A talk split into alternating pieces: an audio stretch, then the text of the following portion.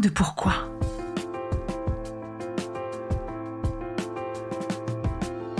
Écoutez bien.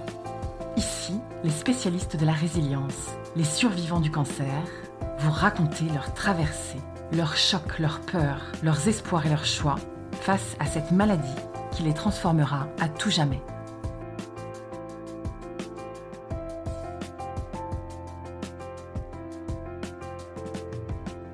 Delphine, 47 ans, mariée depuis 25 ans, maman de deux garçons, Alexandre 23 ans, William 20 ans, engagée à 2000% euh, dans la lutte contre le cancer. J'ai été diagnostiquée d'un cancer du sein hormonodépendant en juin 2019, grade 3, stade 2.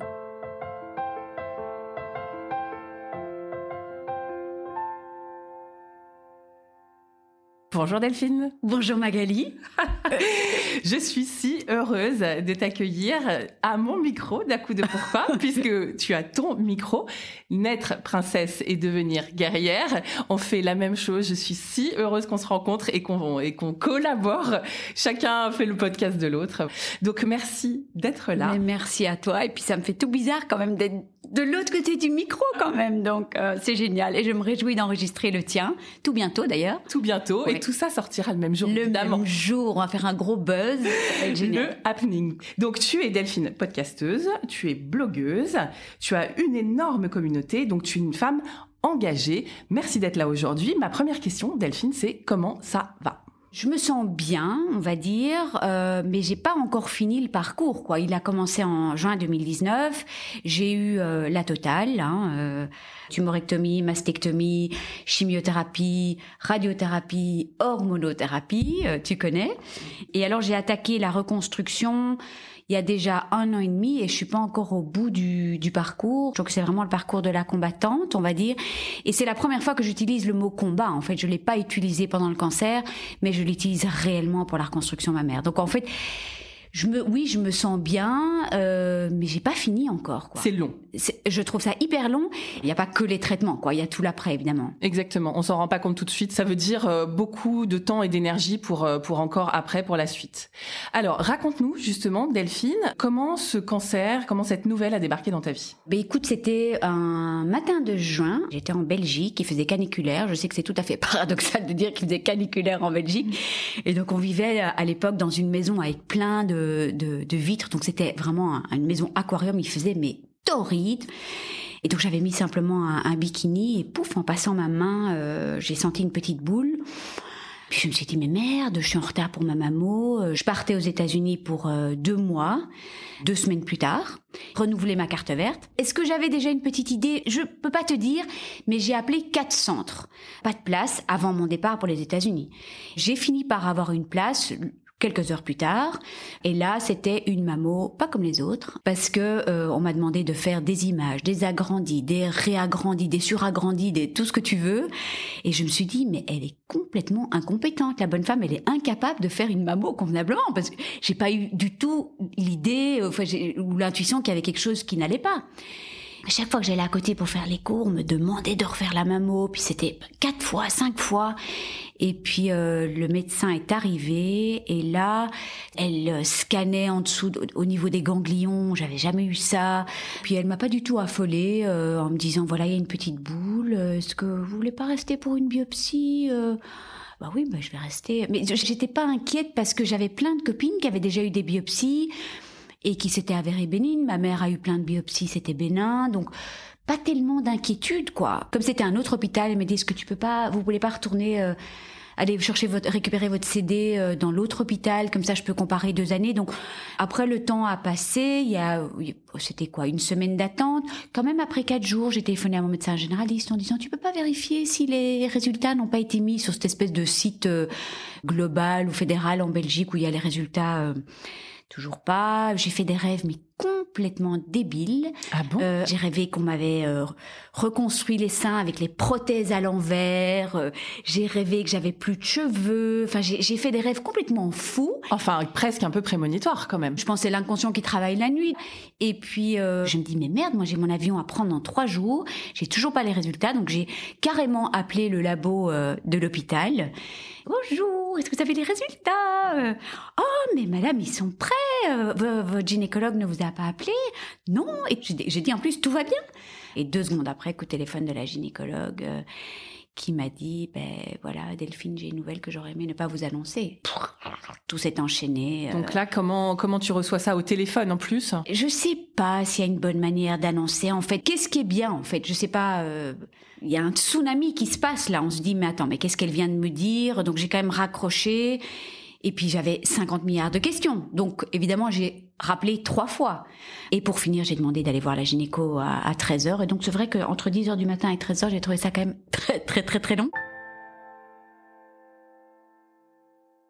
J'étais dans le déni, puis j'étais super agitée, puis j'étais ok, puis j'étais tout à la fois en fait. J'allais sur internet et puis j'ai appelé ma mère et puis je, je Ce que j'allais te demander, c'était quoi ta première ressource justement? Ton mari, d'appeler quelqu'un, de d'aller marcher seul Qu'est-ce que tu as fait? J'ai fait 2000 trucs à la fois. C'est complètement débile en fait quand j'y pense.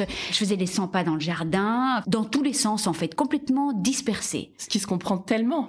Et alors, euh, premier rendez-vous, comment se déclenchent les, les traitements Comment se déclenche le protocole Quel est le premier rendez-vous Est-ce que tu vas avec ton mari Comment ça se passe? Je vais avec mon mari et j'arrive à la clinique du sein. J'avais choisi euh, d'être soignée dans une clinique à côté de chez moi, plus conviviale. euh, et malheureusement, en fait, été rajoutée au programme d'une scénologue qui avait déjà un horaire surchargé. Et donc, en fait, ça s'est hyper mal passé. J'arrive au secrétariat et j'entends que la secrétaire dit euh, voilà Madame Rémy a été rajoutée au planning. Et donc je ne savais pas que c'était la scénologue que j'allais voir euh, dix minutes après. Oh mais j'ai déjà un horaire hyper chargé. Enfin donc c'était déjà le truc mais l'horreur. Je l'ai appelé dans mon livre docteur à la bourre. Je lui en ai voulu mais j'ai trouvé ça horrible.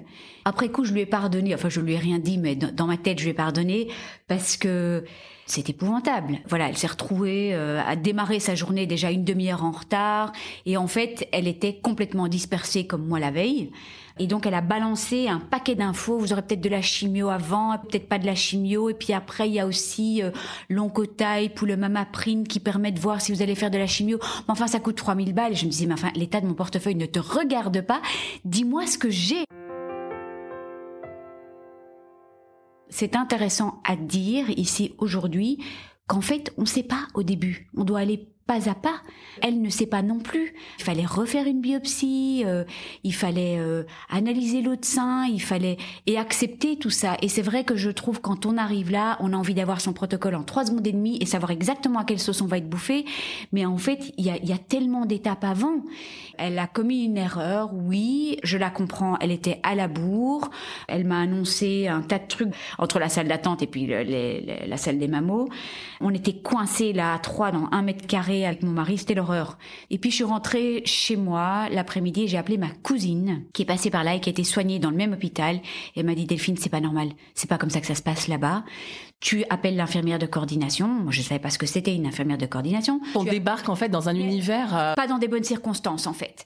Quelque part magnifique parce que j'ai pu être reçue le lendemain, mais pas bien, mais c'est pas grave, j'ai appris plein de choses de ça. Euh, qu'il fallait être patiente, qu'il y avait plein d'étapes, qu'on pouvait pas tout savoir tout de suite, qu'il y avait encore des examens à passer, que en fait finalement ils sont humains aussi. Moi j'en sais rien, moi peut-être qu'elle avait dû annoncer je sais pas quoi. euh, Enfin voilà, c'était un mauvais jour pour elle, ça arrive. Quand est-ce que tu as eu une, idée générale euh, de, ce que tu as? Eh ben le lendemain, euh, j'ai expliqué à l'infirmière de coordination. Je dis mais je comprends pas, j'avais rien compris. Honnêtement, personne n'aurait rien compris. Et mon mari me disait si si, moi j'ai très bien compris, mais ce n'est pas possible de comprendre dans des informations complètement paradoxales. En plus, tu auras de la chimio, tu auras peut-être pas de la chimio avant, après, pendant. Enfin, je trouvais que c'était hyper confus. Et donc été reçue le lendemain par une autre scénologue. Et je me souviens, elle s'est installée en face de moi et ses genoux collaient mes genoux. Ah, C'était un moment mais magique. Elle a installé un petit papier sur nos genoux, hein, je vais dire, et elle a fait tout le dessin. Elle m'a tout expliqué, tout calmement. Elle est hyper douce. Ben, elle s'appelle Docteur Douceur dans mon livre. Il a fallu qu'on m'explique 25 000 fois. Hein. Euh, le gynécologue a réexpliqué, je reposais les questions à l'oncologue. Au début, en fait, on nous répète 25 000 fois ce qu'on a, mais on retient un certain truc et puis on oublie. Mais je me suis dit réellement, attends, j'ai vraiment un sérieux trouble de l'attention. J'arrive pas à retenir, quoi. J'ai fini par comprendre mon, type de cancer. Par contre, les traitements, j'étais pas au courant tout de suite. Oui, j'ai su que j'allais avoir une tumorectomie, euh, chirurgie conservatrice. Hein. Ouais, la tumeur était petite, donc je comprends qu'on ait essayé, même si le gynécologue, un type extraordinaire m'a exposé les trois possibilités, chirurgie conservatrice, mastectomie, double mastectomie. Et en fait, il y avait du cancer ailleurs. Donc, 15 euh, jours plus tard, je suis repassée sur le. Ouais. Quand tu as appris cette nouvelle que finalement tu garderais pas ton sein, il y a eu quelque chose qui s'est passé dans ton cœur, dans ta tête? Tu sais, en fait, je gérais tous ces trucs-là, toutes ces nouvelles, en étant dans l'action. Chaque fois que j'apprenais quelque chose, il fallait que je connaisse tout de ce qui allait m'arriver. Comme ça, j'avais déjà toutes des solutions. Donc, par exemple, j'avais déjà tout prévu euh, si j'avais de la chimio par rapport à la perte de cheveux, les foulards, les perruques. J'avais même pas perdu mon sein, que j'avais déjà été voir des plasticiens.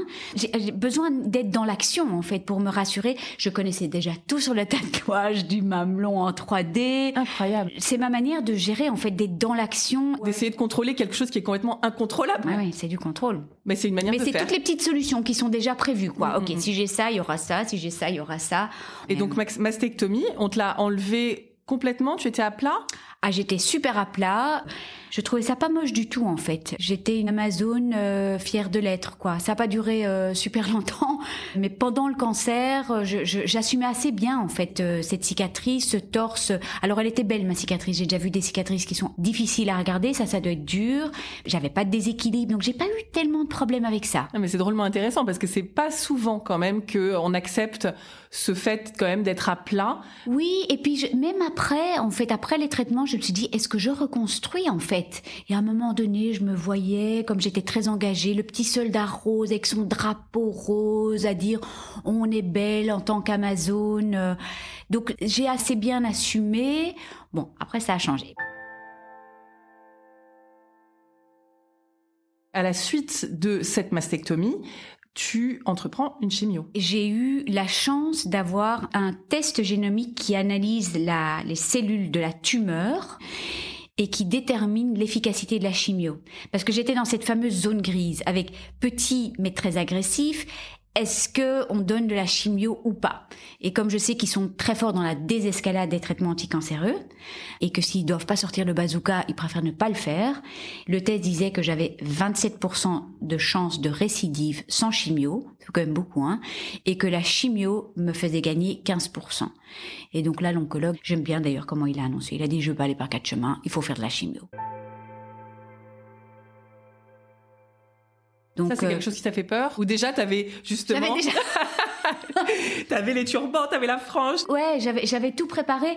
Mais quelque part, j'ai envie de te dire un truc maintenant, mais euh, je sais pas si j'ai pensé comme ça à l'époque, mais comme il était agressif, que c'était une zone grise, c'était peut-être quand même mieux en fait. Un sentiment de il faut y aller quoi. Euh... Ouais, j'avais demandé un avis dans un autre hôpital et une amie oncologue et qui m'avait dit chez nous c'est chimio. Donc en fait finalement tout le monde était d'accord, mais j'ai quand même fait un petit voyage entre la mastectomie et la chimio. Alors ma mère elle trouvait que c'était une idée de peintre en me disant mais t'es complètement dingue de partir à l'autre bout du monde et moi je me suis dit mais je pars à l'autre bout du monde et j'essaye d'oublier tout ça.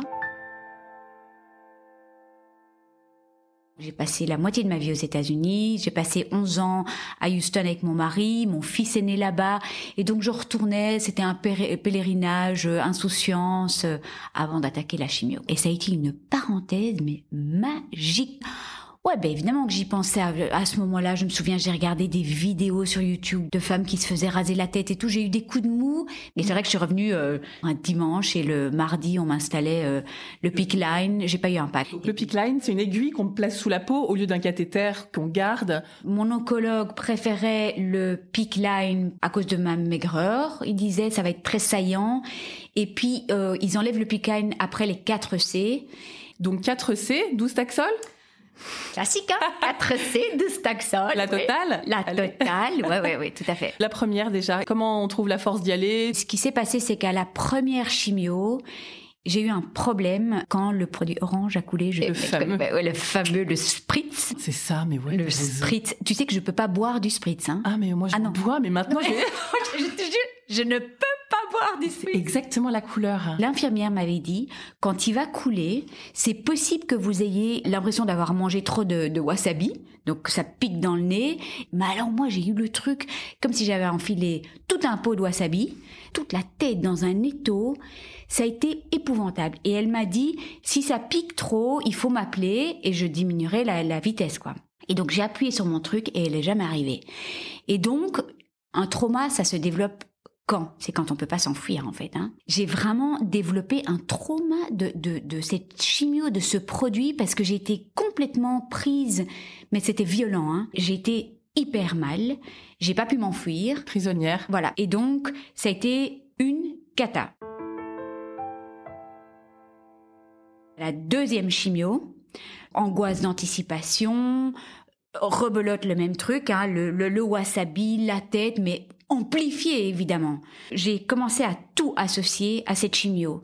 Donc les odeurs de l'hôpital, les portes tournantes, tout ce que je voyais à l'hôpital, je me disais mais non de Dieu quand même, pourquoi, pourquoi est-ce que le cerveau est capable de faire des milliards d'associations à la seconde, mais il associait à cette chimio. L'odeur de la soupe, l'odeur du café, l'odeur de tout ce qui se passait là. Et donc c'était l'enfer. Euh, et je me suis dit, mais comment est-ce que je vais faire? Si bien qu'à un moment donné, je me suis dit, bon, ben, il va falloir qu'on trouve un système. Il va falloir que je fasse les chimios à la maison. Enfin, le truc, ça me prenait complètement la tête, en fait. Et quand j'arrivais à l'hôpital, j'avais l'impression que mes sourcils descendaient de 10 cm. J'avais une espèce de chape là. Et il y a eu un événement. Je voyais une, une personne toutes les semaines qui faisait du Reiki et psychothérapie, on va dire, parce qu'il y avait un temps de parole et un temps de travail sur le corps. Parce que bon, j'ai eu beaucoup de trauma dans l'enfance aussi.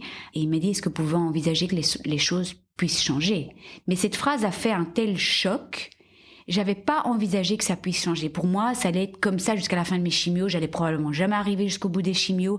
C'était vraiment problématique, en fait. C'est ces milliards d'associations à la minute, à la seconde.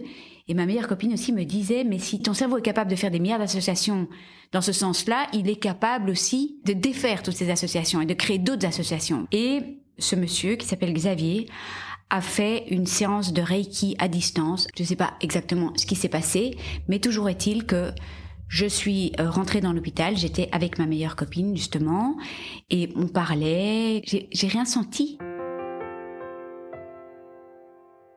Je ne peux pas l'expliquer, mais c'est plus jamais revenu. Et c'est devenu du coup gérable? Tout à fait gérable, plus aucun problème. J'y allais le cœur léger, j'arrivais de nouveau à manger.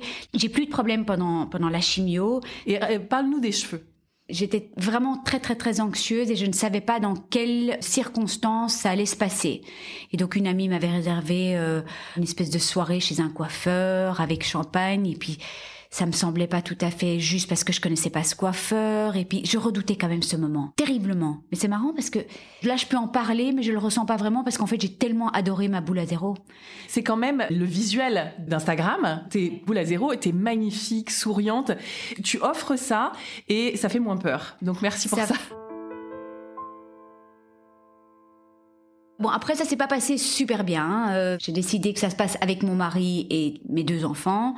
Ils avaient une réunion de famille en plein cagnard. Ils avaient trop bu l'après-midi, donc ils étaient épuisés. Donc ils étaient affalés dehors dans le salon de jardin. J'ai trouvé le moment assez euh, violent, hein, quand même. Se faire raser la tête, c'est quand même violent. Et puis je trouvais qu'il y avait aucune connexion avec mon mari et mes enfants. Il y a des moments euh, qu'on réussit, des moments qu'on rate. On essaye de faire des trucs bien, on essaye d'avoir une sorte de petit rituel, de faire quelque chose. C'est ça, hein, c'est ce que tu as ah essayé de faire. Bon, parfois ça rate. J'étais complètement ratée.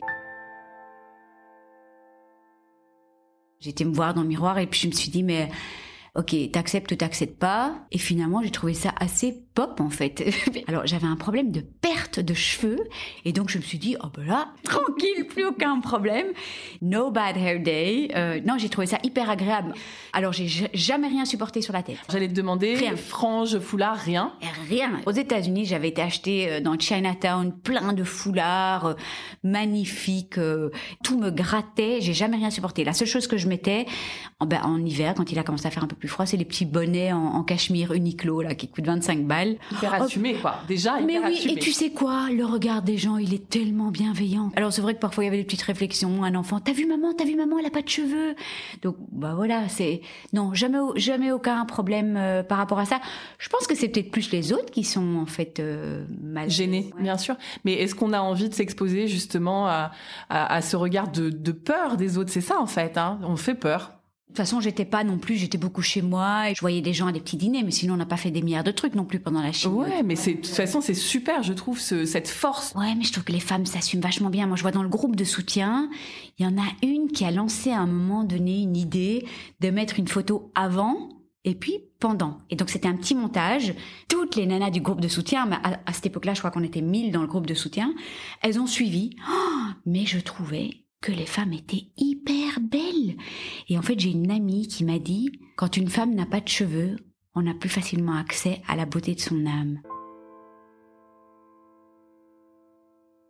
J'ai l'impression que les cheveux, ça, ça empêche d'avoir accès directement. On cache un peu, on a des mouvements, c'est vrai, c'est une sorte de fioriture en plus. Là, c'est euh, brut, quoi, direct à la ah personne. c'est comme ça que je le vois et je trouve que toutes les femmes sont belles sans cheveux. J'ai continué à raser mon crâne encore pendant trois mois, tu vois, alors que c'était pas nécessaire. Je rasais, je rasais, je rasais, je rasais. Puis après, quel bonheur, ça a poussé tout bouclé. Ça, c'était trop sympa. J'avais pas du tout des cheveux comme ça avant. Bon, j'avais un, petit problème de setting, c'est que j'avais les cheveux raides et tout blonds et puis c'était devenu bouclé et brun. Donc je me suis dit, il y a un petit problème d'avoir des boucles et tout. J'ai trouvé ça génial. Et puis voilà, bon, retour à la, à la case départ. T'arrives au bout de ta chimio. Est-ce que ça se passe correctement jusqu'à la fin? Aucun problème majeur, juste un peu des neuropathies mhm. assez euh, fortes. À la septième ou la huitième, quelque chose comme ça. Bon, faut savoir aussi que je toutes les semaines Reiki, acupuncture, réflexologie et gros traitement de phytothérapie. Alors, est-ce que c'est ça? Je sais pas. Mais finalement, tout s'est relativement bien passé.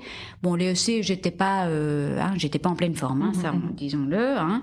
Les taxols, ça s'est très très bien passé. J'étais fatiguée, bien évidemment, mais mais ça se passait bien. Je pense que c'est dû à tous ces soins de support. Est-ce que tu fêtes la fin de tes traitements? J'étais assez euh, triste à la fin de la chimio. Parce que je me suis sentie complètement paumée. En fait, le dernier jour, alors mon mari, les, les enfants sont jamais venus. Enfin si, j'ai un mari que j'adore. Il est venu une fois, 15 minutes. Il m'a dit, mais attends, on tourne en rond dans cette chambre. Donc je me suis dit, tu sais quoi?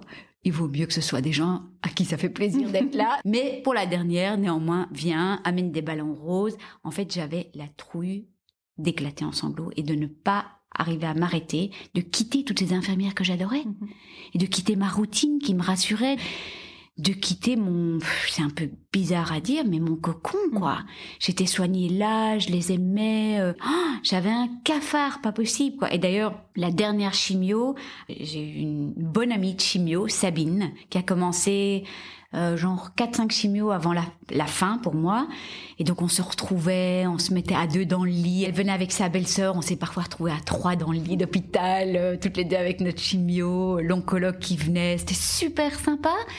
Et le dernier jour, elle m'a apporté une fleur, euh, c'était une jacinthe, je me souviens, en me disant, ben voilà, pour fêter la fin.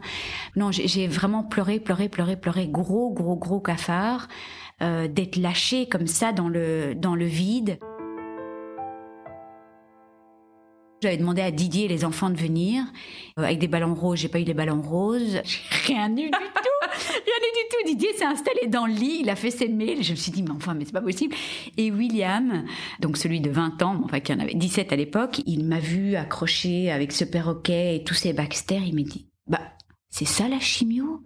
Il lui pensait que je passais dans une machine et puis que c'est tout ce que je faisais. Il s'était pas posé la question. C'est vrai que les mes ados ont été très euh, distants. J'allais te demander justement comment tu as annoncé à tes enfants, comment tu t'y es pris? Ils avaient 20 et 17. On n'a pas fait toute une cérémonie, hein, donc euh, annoncer comme ça. Euh, on a dit à Alexandre, voilà, on a quelque chose à, t'annoncer. Il a tout de suite dit, maman, t'as un cancer, c'est fou. La semaine dernière, j'ai lu justement un article sur le cancer du sein et tout ça. Tout de suite, il a dit, voilà, t'es une guerrière, tu vas y arriver. Puis on n'a plus beaucoup parlé en fait. Hein. Moi, j'étais ravie de répondre à toutes les questions, mais ils étaient assez distants.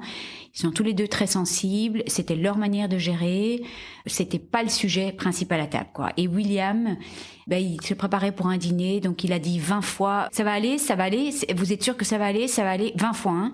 Maman, tu vas pas mourir, maman, tu vas pas mourir, ça c'est évident. Et j'ai dit, euh, oui, oui, ça va aller. Est-ce que tu as eu peur de mourir? La peur de la mort, je me souviens de l'avoir ressentie à un moment. C'est arrivé comme ça, comme une espèce de poussée avant le dîner. Et les copines sont arrivées et là j'ai éclaté en sanglots et je me suis dit mais il n'y a pas de petit cancer, quoi. Il n'y a pas de petit cancer. Le cancer du sein, c'est pas un petit cancer. Euh, alors, j'ai pas vécu avec cette peur de la mort, mais aussi quand, j'ai vu mon oncologue et qu'il a parlé de statistiques et qu'il a parlé de récidive, je sais pas, je, devais être complètement idiote parce que pour moi, j'avais la chimio, puis j'avais tous les traitements, puis j'étais guérie, en fait. Et on parlait de risque de récidive. Dans la voiture, mon mari me dit, mais euh, tu connais quand même le terme être en rémission et dis, mais euh, je pensais que j'allais être guérie, quoi. En fait, je me sens complètement idiote de le dire maintenant, mais j'avais complètement skippé les risques de récidive à ce moment-là, quoi. C'est quoi la rémission, en fait? Cette espèce de laps de temps pendant lequel on espère ne pas avoir de récidive?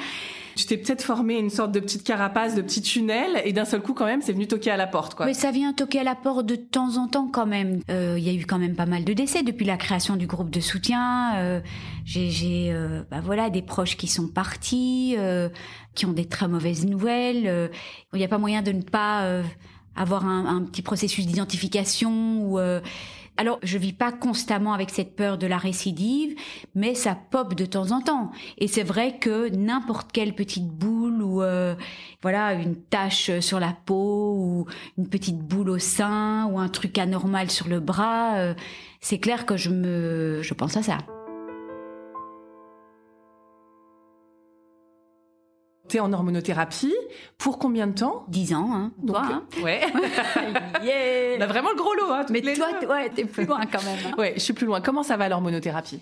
Oui, euh, je, je, suis fatiguée, euh, j'ai un petit peu mal aux, aux, articulations de temps en temps, mais je fais pas assez de sport. Euh, je fais toujours du reiki, je prends toujours un gros traitement de phytothérapie.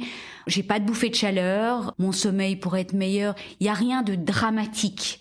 Oui, il y a des petits mots, mais euh, est-ce que c'est pas encore le, le reste des traitements? Est-ce que c'est pas Et la mémoire, par exemple? Oui, des oublis ou chercher un mot. Mais enfin bon, voilà, tu vois. Enfin, je dire, ça va, ça se passe plus ou moins bien, mais euh, je suis parfois en guerre contre l'hormono parce que ça me saoule de prendre un cachet tous les matins. Mais et à la fois, quelle chance hein, d'avoir. Euh, quelle chance par rapport à nos amis les triplettes.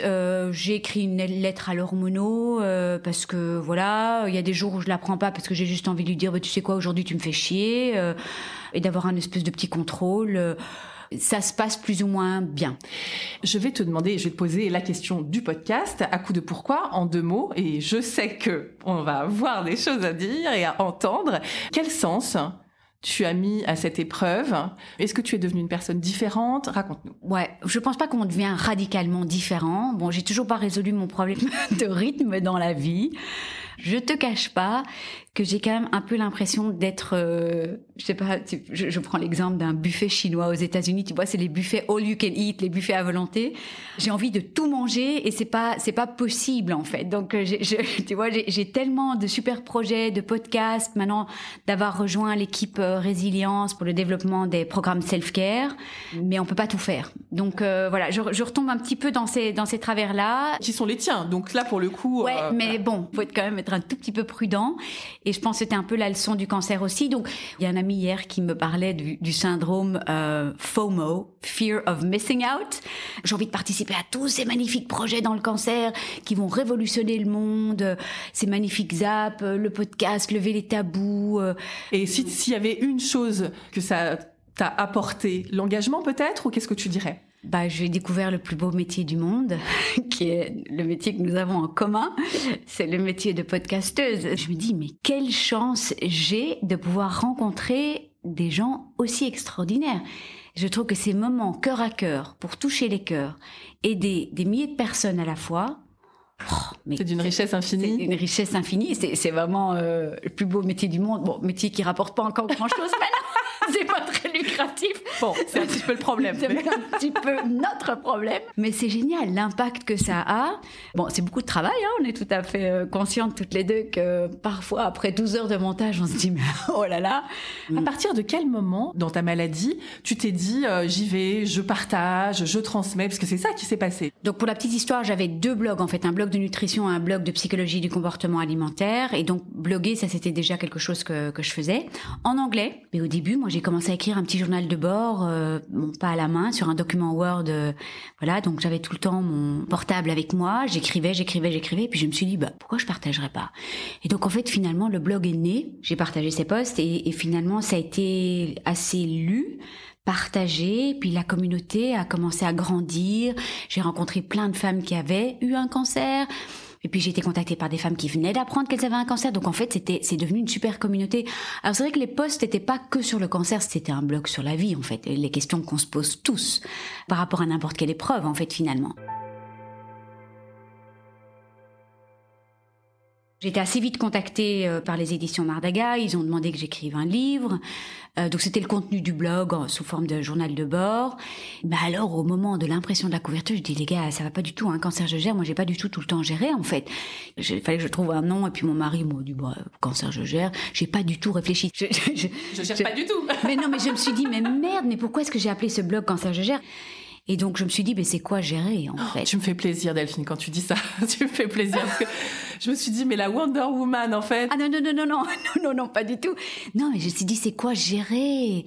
Mais en fait, gérer, c'est s'écrouler et se relever. Puis s'écrouler encore et se relever. Et puis s'écrouler encore, encore et se relever. Et puis je me suis écroulée quand même des tonnes de fois. Hein. Euh, puis je m'écroule encore.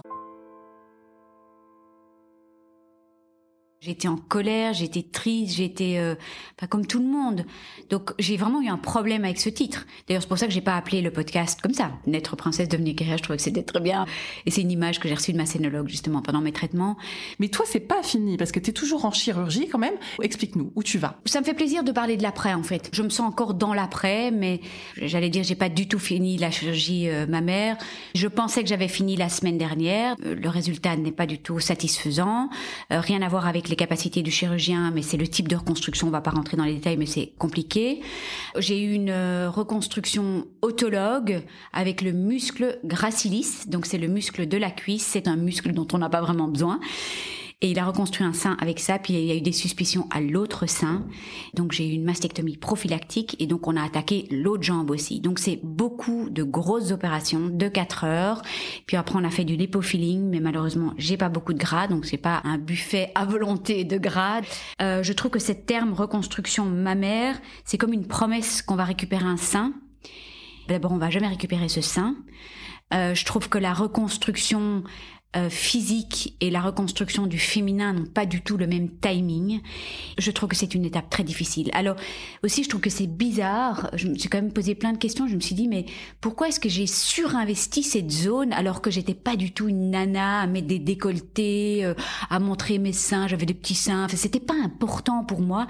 Mais tout à coup, ça devient la zone la plus importante. Quoi, j'ai perdu un sein, j'ai tout perdu en fait. Mais là, par exemple, à l'heure qu'il est, euh, n'étant pas satisfaite, il y a vraiment quelque chose que tu à la féminité? Oui, oui. On revisite tout ce féminin quand même. Des questions qui étaient déjà là au préalable. J'ai eu des problèmes d'anorexie pendant 15 ans. Je m'en suis sortie de ces troubles alimentaires et j'ai eu vraiment des, années où je me sentais bien dans mon corps, enfin féminine, parce que c'est un réel problème de féminité aussi, l'anorexie.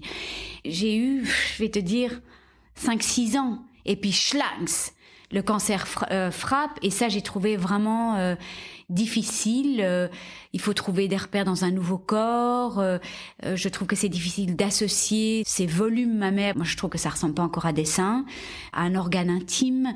Il y a un décalage entre ce que les gens pensent à l'extérieur. En fait, ils savent pas que c'est d'une complication, mais pour eux, c'est voilà, on, met deux prothèses, on reconstruit deux seins, mais c'est c'est tellement d'étapes et c'est tellement d'aller-retour, je trouve, entre joie, déception, attente, douleur, douleur fatigue et, et, promesses et puis toutes ces déceptions. Je, c'est pas du tout linéaire en fait cette reconstruction ma mère. Et moi honnêtement quand on m'a déballé parce que c'est vraiment ce qu'on a fait, hein, je me suis dit soit on déballe un beau cadeau, tu vois, j'ai deux seins et pour le moment je ne suis pas contente du résultat. Je dois aussi faire du chemin, mais j'ai envie merde quoi. J'ai eu quatre opérations, ça fait un an et demi que je, je passe sur le billard. Voilà. T'as envie d'être contente? J'ai envie d'être contente. Alors je pense qu'il faut aussi accepter que ce sera jamais comme avant. Et ça aussi, c'est le travail du deuil. Je, sens quand même que, tu souris. Je sens quand même que tu souris, Delphine. Donc il y a quelque chose qui te fait plaisir quand même, là où tu en es en ce moment. Il y a beaucoup de difficultés dans l'après-cancer. La fatigue relationnelle, parfois cette scission entre le monde des bien portants et le monde des malades et tout. Mais il y a quand même des choses magnifiques dans l'après-cancer, je trouve. Les rencontres qu'on a faites, toutes les sœurs de combat, cette entraide féminine, je trouve ça absolument euh, extraordinaire. Moi, j'ai des, des, amis pour la vie, quoi. Hein, euh, des moments comme ça, j'aurais jamais eu. tu vois, comme on a tous les deux. C'est quand même formidable. Et la rencontre avec soi, peut-être. Est-ce que tu as senti ça? Bon, alors je pense qu'il y a encore un petit peu de, de, de, de, progrès à faire, de chemin à faire. Mais bon, finalement, est-ce que c'est pas le chemin de toute une vie, tu vois, de trouver un équilibre entre perso et vie professionnelle et engagement? Mais finalement, mon engagement, c'est ma vie aussi. Hier, j'avais un ami au téléphone qui me dit, euh, s'il te reste euh, une journée à vivre, en fait, qu'est-ce que tu fais? Est-ce que tu es dans le bon là? Et je me suis dit, bah oui, moi, je, je, pense que je suis dans le bon euh, en transmettant, en ayant ces rencontres, en mettant des personnes en valeur et en aidant les femmes à, à ne pas se sentir seules. On est déjà vachement seules dans la maladie. De donner et redonner espoir, c'est un magnifique euh, métier. Merci, merci. Merci à toi, Magali. Pour tout ce que tu nous apportes, euh, pour toute cette communauté, pour toute cette aide, toute cette transmission et toutes ces questions encore. Parce que ça, c'est aussi un cadeau que tu fais. C'est-à-dire que on n'est pas arrivé, quoi. Toi aussi, tu as des questions, même avec tous les gens que tu aides et tout ce que tu entreprends, toi aussi, tu es encore sur ton chemin, toi aussi, tu as encore tes questions, et c'est le cas pour nous toutes, il faut pas avoir peur de ça. Donc merci et surtout bonne route. Merci Magali, mais merci pour tout ce que tu fais. Je trouve ça vraiment euh, génial d'être entre podcasteuses, et je me réjouis de, bah, d'enregistrer dans deux semaines hein, avec toi. Si cet épisode vous a plu, vous pouvez vraiment nous aider à le rendre plus visible en lui donnant 5 étoiles sur Apple Podcast et en rédigeant votre commentaire. Merci.